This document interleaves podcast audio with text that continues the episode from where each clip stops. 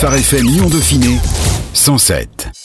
L'invité Prison Insider est un site d'information créé à Lyon en 2017 sur les conditions de détention du monde entier. Il a pour mission d'apporter de nouveaux éclairages pour les professionnels comme pour le grand public. La crise du coronavirus a bouleversé le quotidien des prisons, notamment pour plus de 5000 détenus dans les établissements pénitentiaires de la région Auvergne-Rhône-Alpes. Pour nous parler de Prison Insider et de la situation actuelle dans les lieux de privation de liberté, Florence Lofer, présidente de Prison Insider, est avec nous. Bonjour. Bonjour. Depuis la création de Prison Insider en 2017, quelles évolutions a connu le site le site est parti d'une grande et belle idée, informer sur les conditions de détention dans le monde entier, donc tous les pays du monde, et informer sur une grande série d'indicateurs. Depuis cette idée de base, la première étape, c'était de voir comment l'information pouvait être disponible. Donc il y a eu tout un travail euh, qui a été permis notamment grâce à notre fondateur Bernard Balles, qui est aussi le fondateur de l'organisation l'Observatoire international des prisons, qui donc a un, bon réseau. Tout un travail de mise en réseau avec des contributeurs dans le monde entier euh, pour avoir accès à l'information. C'est poser ensuite la question de la présentation de l'information, comment est-ce qu'on peut la rendre compréhensible, comment est-ce qu'on peut la rendre intelligible, cohérente, et comment bien sûr est-ce qu'on peut la vérifier? Donc on a l'équipe euh, avec un certain nombre d'experts a mis sur place une méthodologie assez rigoureuse de construction de l'information avec un certain nombre d'indicateurs. À l'heure actuelle, on a, euh, pour ne citer qu'un seul parmi plusieurs de nos formats d'information, on a la fiche pays. La fiche pays, c'est une encyclopédie qui va vous donner la photographie, un état des lieux des prison d'un pays donné pour une année donnée. La fiche pays, elle est construite sur euh, près de 400 indicateurs, des questions très spécifiques qui vont avoir attrait euh, aux conditions matérielles, dans quelles conditions le détenu euh, est hébergé, qu'est-ce qu'il a comme couchage, qu'est-ce qu'il a comme accès à l'hygiène, qu'est-ce qu'il a comme alimentation, l'accès à l'eau potable qui est un sujet très important, des indicateurs aussi par rapport aux questions de sa protection, est-ce qu'il peut être en sécurité? Et qu'est-ce qu'il y a comme mécanisme qui garantissent euh, sa sécurité euh, vis-à-vis de la violence, vis-à-vis de sa propre santé aussi, il y a quand même un grand nombre de cas de détresse psychologique en prison, donc l'automutilation et la mise en danger de soi-même est très présente, et des indicateurs sur d'autres questions, l'accès à la culture, l'accès aux activités, le maintien du lien avec les proches qui est un droit, le droit à la promenade, euh, une heure en extérieur, etc. etc. Quels sont les projets à venir de Prison Insider? Prison Insider travaille actuellement sur un projet très ambitieux, un pari un peu fou, qui est le projet de créer un indice de notation des prisons. Cette idée-là, elle est venue d'une interrogation qu'on nous fait souvent quand on décrit notre travail. Euh, les gens nous disent Mais quelle est la pire prison finalement? Ou comment se situe mon pays? Il n'y a pas de réponse très simple à cette question-là, mais le fait est qu'avoir un indice qui permette de noter la façon dont les pays euh, se, situent par rapport au respect de leurs droits peut être très intéressant. Donc on a euh, depuis une année entrepris euh, des discussions avec un groupe d'experts interdisciplinaires, des académiques, des experts retraités des administrations pénitentiaires, l'Université libre de Bruxelles, Sciences Po Grenoble, le laboratoire LAMSAD de Paris-Dauphine, Philippe Potier qui est un, un ancien de l'administration pénitentiaire et un expert sur les prisons en France et à l'international. On a réuni ce groupe d'experts et on a commencé à discuter euh, de cet indice-là. Comment est-ce qu'on le construit? Comment est-ce qu'on fait en sorte qu'il puisse présenter une image qui soit fidèle, qui soit complète, qui ne fasse pas trop de raccourcis, mais qu'en même temps on puisse avoir l'accès à l'information et on puisse le construire, sachant que d'un pays à l'autre, la quantité d'informations disponibles est très variable, les sources sont parfois diverses, parfois il y en a très peu, le degré de transparence est, très variable. Quelles sont en fait les données qui vont euh, entrer en compte dans ce classement? Le projet euh, de l'indice des prisons, c'est un projet qui va se construire sur le long terme. On prévoit pour la première phase trois ans pour commencer à travailler sur les pays du Conseil de l'Europe, plus quelques pays tests hors de l'Europe. Ensuite, on ira sur le reste du monde. Donc c'est un travail qui est en cours. Toutes les réponses ne sont pas là. C'est vraiment le processus de construction qui va être intéressant aussi. À l'heure actuelle, sur l'année de discussion qui s'est déjà écoulée, un certain nombre de réunions euh, avec les experts, on imagine un certain nombre de chapitres, mais qui seront sujets à vérification par rapport aux sources données, par rapport à l'intelligibilité de ce qu'on va réussir à montrer et par rapport à la modélisation mathématique, puisqu'il y a quand même une technique derrière très précise de modélisation, de technicité de la création de l'indice. Avec l'épidémie de coronavirus et la fermeture des paloirs pendant le confinement, comment a-t-il été possible d'avoir des informations sur les conditions d'incarcération dans le monde et en France? Avec la fermeture des parloirs, avec la suspension dans beaucoup de pays des visites des mécanismes nationaux de prévention, l'accès à l'information a été mis à mal. C'est crucial, c'est crucial pour Prison Insider puisque c'est comme ça qu'on construit notre information, mais c'est crucial aussi pour la protection des personnes détenues puisque quand l'information ne sort plus, les garanties, les protections, la visibilité de ce qui se passe en prison est mise à mal. Il n'empêche que différents moyens subsistent les personnes sont quand même capables de nous faire passer de l'information. On a reçu notamment de pays d'Amérique latine des photographies par WhatsApp de courriers de détenus qui nous expliquaient leur situation ou des visites qui se faisaient derrière des plexiglas. Donc on a quand même réussi à obtenir une bonne somme d'informations. Le 17 mars dernier, la France est entrée en confinement, tout comme les établissements pénitentiaires. Quelles ont été les mesures prises pour empêcher l'entrée du virus dans les prisons?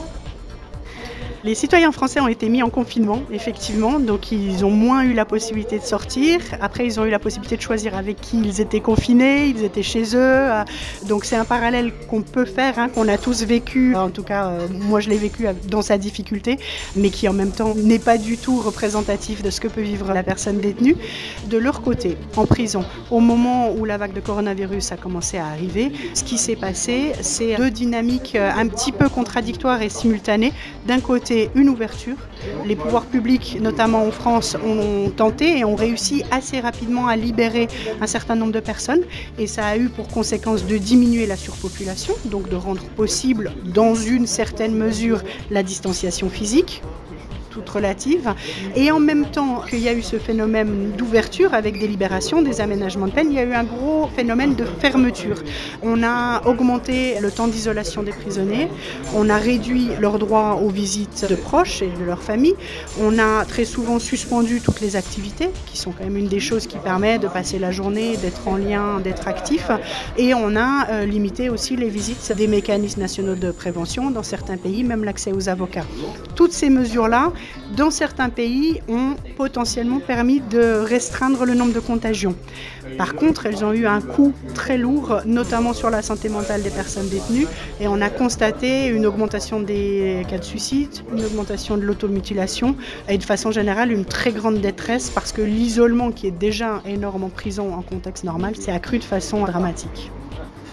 Pour revenir sur l'ouverture des prisons, la libération, selon les syndicats, près de 1000 détenus de la région Auvergne-Rhône-Alpes ont pu être libérés sous certaines conditions pour réduire donc la population carcérale et ainsi éviter la propagation de l'épidémie.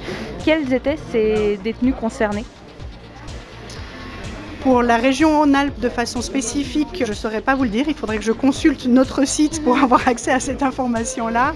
De façon générale, au-delà de la région, les gens qui ont été libérés étaient des gens qui étaient arrivés très près de la fin de leur peine, qui avaient des mesures de réintégration ou des personnes qui avaient des vulnérabilités particulières. Dans beaucoup de pays, il y a eu des mesures qui se sont appliquées spécialement pour les personnes âgées, pour les personnes avec des conditions de santé qui rendaient leur protection difficile. Et dans quelle mesure ces libérations exceptionnelles peuvent conduire à une possible augmentation de la criminalité? La question hypothétique est intéressante. La réponse factuelle, en tout cas pour la France, a été que la criminalité n'a pas augmenté avec la libération des personnes détenues. C'est difficile d'en tirer des conclusions absolues, les statistiques sont toujours discutables, mais le fait est que la peine d'emprisonnement, de façon générale, en France et dans le reste du monde, euh, concerne vraiment en minorité des crimes violents. Donc la majorité des personnes qui sont en prison euh, ne sont pas nécessairement susceptibles de mettre en danger le reste de la société. Il y a donc eu de nombreuses libérations pendant l'épidémie. Dans quelle mesure cela peut-il nous influencer sur la vision des peines à l'avenir? La vague de libération assez conséquente qu'il y a eu en France pendant la pandémie est très intéressante. D'abord parce qu'elle a montré que c'était possible. Elle a montré qu'il y avait un bon nombre de catégories de détenus qui étaient libérables et que la criminalité n'augmentait pas. Et ça a été quelque chose qui a montré aussi pour l'administration pénitentiaire qu'un système carcéral qui n'est pas en contexte de surpopulation est beaucoup moins compliqué à gérer. L'atteinte aux droits des prisonniers est bien moindre quand on n'a pas de surpopulation. Avec la fermeture des paloirs, les détenus ont pu bénéficier de la télévision gratuite, d'un crédit téléphonique et d'une messagerie. Pourquoi était-il important de maintenir ce lien avec l'extérieur? L'isolement en prison est un élément très douloureux. Le sentiment d'abandon est très présent et euh, ça crée une grande détresse mentale chez beaucoup de prisonniers. Un des éléments qui permet de maintenir ça à un niveau tolérable, c'est l'ouverture sur l'extérieur.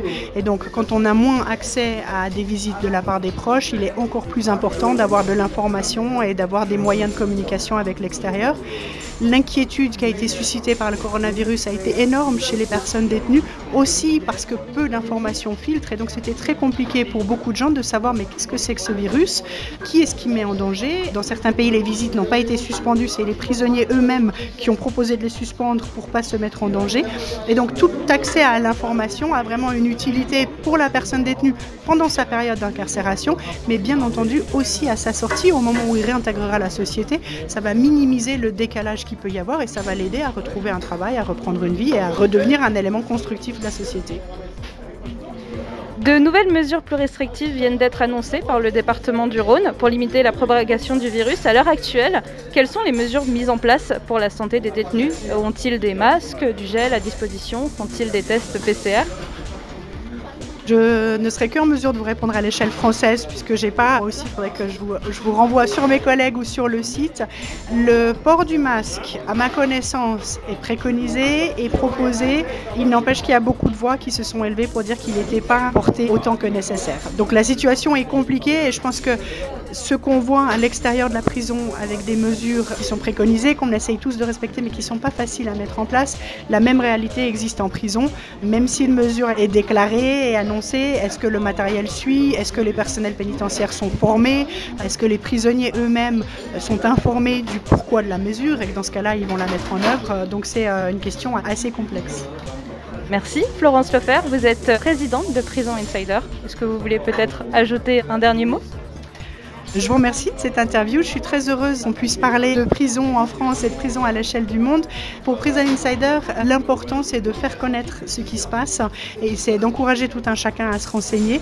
Et en particulier à l'échelle de la région Auvergne-Rhône-Alpes, on a très envie d'augmenter les contacts, de confirmer notre implantation au niveau local. Donc n'hésitez pas euh, que les auditeurs fassent appel à nous, aillent sur le site www.prison-insider.com et Last but not least, on a des besoins en ressources, certes modestes, mais qui sont présents. Donc toute contribution de donateur est très bienvenue.